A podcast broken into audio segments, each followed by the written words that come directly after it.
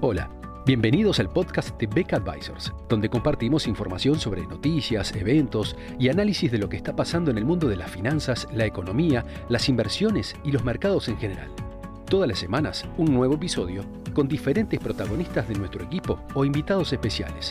En Beck Advisors, nuestro objetivo es acercar a nuestros clientes las alternativas más convenientes para lograr sus objetivos financieros.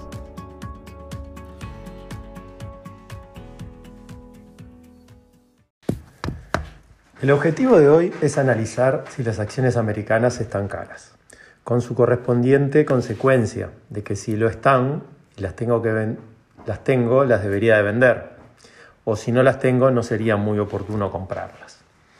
Para eso nos vamos a referir al ratio precio-ganancia, que es un cociente entre el precio de una acción y la ganancia por acción.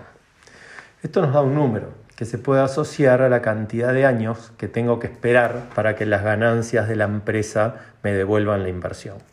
Por lo tanto, si comparo las acciones, dos acciones similares y una tiene un ratio precio-ganancia más bajo que la otra, claramente me conviene comprar la que es menor porque voy a tardar menos tiempo en recuperar mi plata.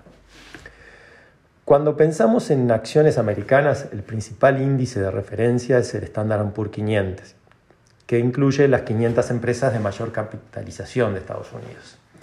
Hoy vamos a eh, tomar como referencia dos índices, el Dow Jones, que representa las 30 compañías más importantes que cotizan en la Bolsa de Nueva York, y el Nasdaq, y que además se podrían asociar con las principales acciones value o de valor de Estados Unidos, y el Nasdaq 100, que son las principales acciones no financieras que cotizan en el Nasdaq. Este grupo de acciones se puede asociar a las principales acciones growth o de crecimiento de Estados Unidos. De esta forma salimos un poquito del Standard Poor's 500, que son 500 acciones pero mezcladas, y vemos claramente el Dow y el Nasdaq como dos índices representativos de value y growth. El Nasdaq para aclarar, eh, la bolsa de Nueva York es la bolsa más grande de Estados Unidos, el Nasdaq es la segunda bolsa, la bolsa electrónica, que es la segunda más grande de Estados Unidos luego de la bolsa de Nueva York. Ahora, si miramos el price earnings del Dow y del Nasdaq en los últimos 10 años, este ha aumentado mucho. O sea, el Dow, por ejemplo, en el 2010 estaba a 13,5 y hoy está en 27, el doble.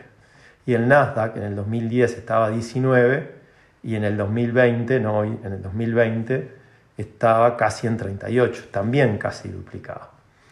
O sea, viendo este indicador y, viendo que se tocaron este, máximos históricos en ambos índices, se podría pensar, estamos en una burbuja, este, hay que salir o no tengo que entrar.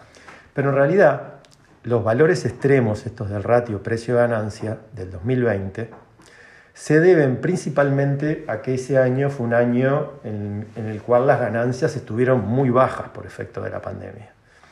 Y como es un ratio que es un cociente, el ratio subió mucho porque el cociente, el denominador de ese cociente bajó mucho. O sea, realmente las ganancias plena pandemia en el 2020 de las empresas fueron muy magras.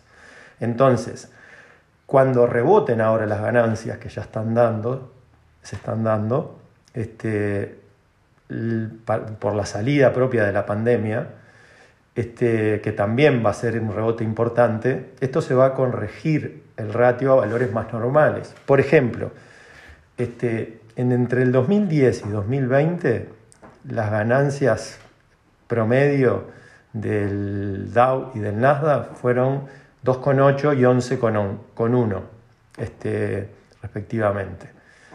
Se espera que entre el 2020 y 2022 las ganancias suban a 27,1 para el Dow y 27,5 para el Nasdaq.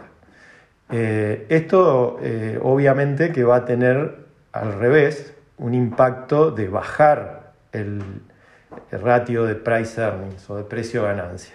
Y los valores estimados es que volvería a niveles de 19 para el Dow y 22,5 para el Nasdaq, que ya son valores mucho más razonables que los que vimos recién de 27 y 39. Entonces, Eh, es un error si miramos solamente el indicador precio-ganancia y decimos las acciones están muy caras este, porque este indicador está en valores muy altos. Eh, entonces, el que se corrija eso, ese indicador entre este año y el que viene, que veamos una economía americana que está en recuperación por la pandemia y que cuenta con un apoyo incondicional de la, de la Reserva Federal, sumado a que realmente hay muy pocas alternativas que le compitan, este, podríamos decir de que las acciones en realidad no están caras porque van a seguir teniendo demanda. Con nuestro equipo nos reunimos todos los lunes a analizar el mercado y recibimos como invitados a representantes de distintos fondos de inversión en los que invierten nuestros clientes.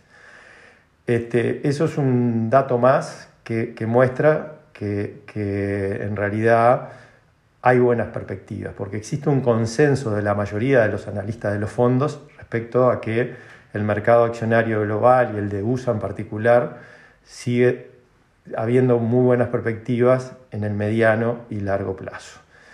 Todos reconocen que en el corto plazo puede haber volatilidad, siempre hay noticias que puedan hacer que el mercado este, suba y baje, pero con una tendencia clara ascendente.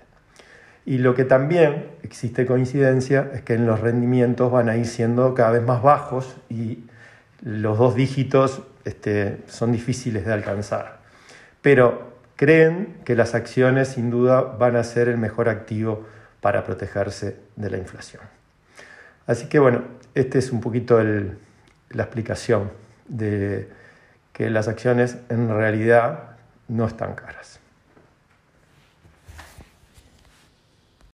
Muchas gracias a todos por escuchar otro episodio del podcast de Beck Advisors. Te invitamos a compartir este podcast con tus amigos, colegas, dejarnos tus comentarios o reviews y seguirnos en nuestras redes sociales Instagram, Twitter, LinkedIn y también nuestro canal de YouTube. Visítanos en nuestro sitio web beckadvisors.com para leer nuestros informes, reportes y conocer más sobre nosotros. Hasta una próxima entrega y muchas gracias.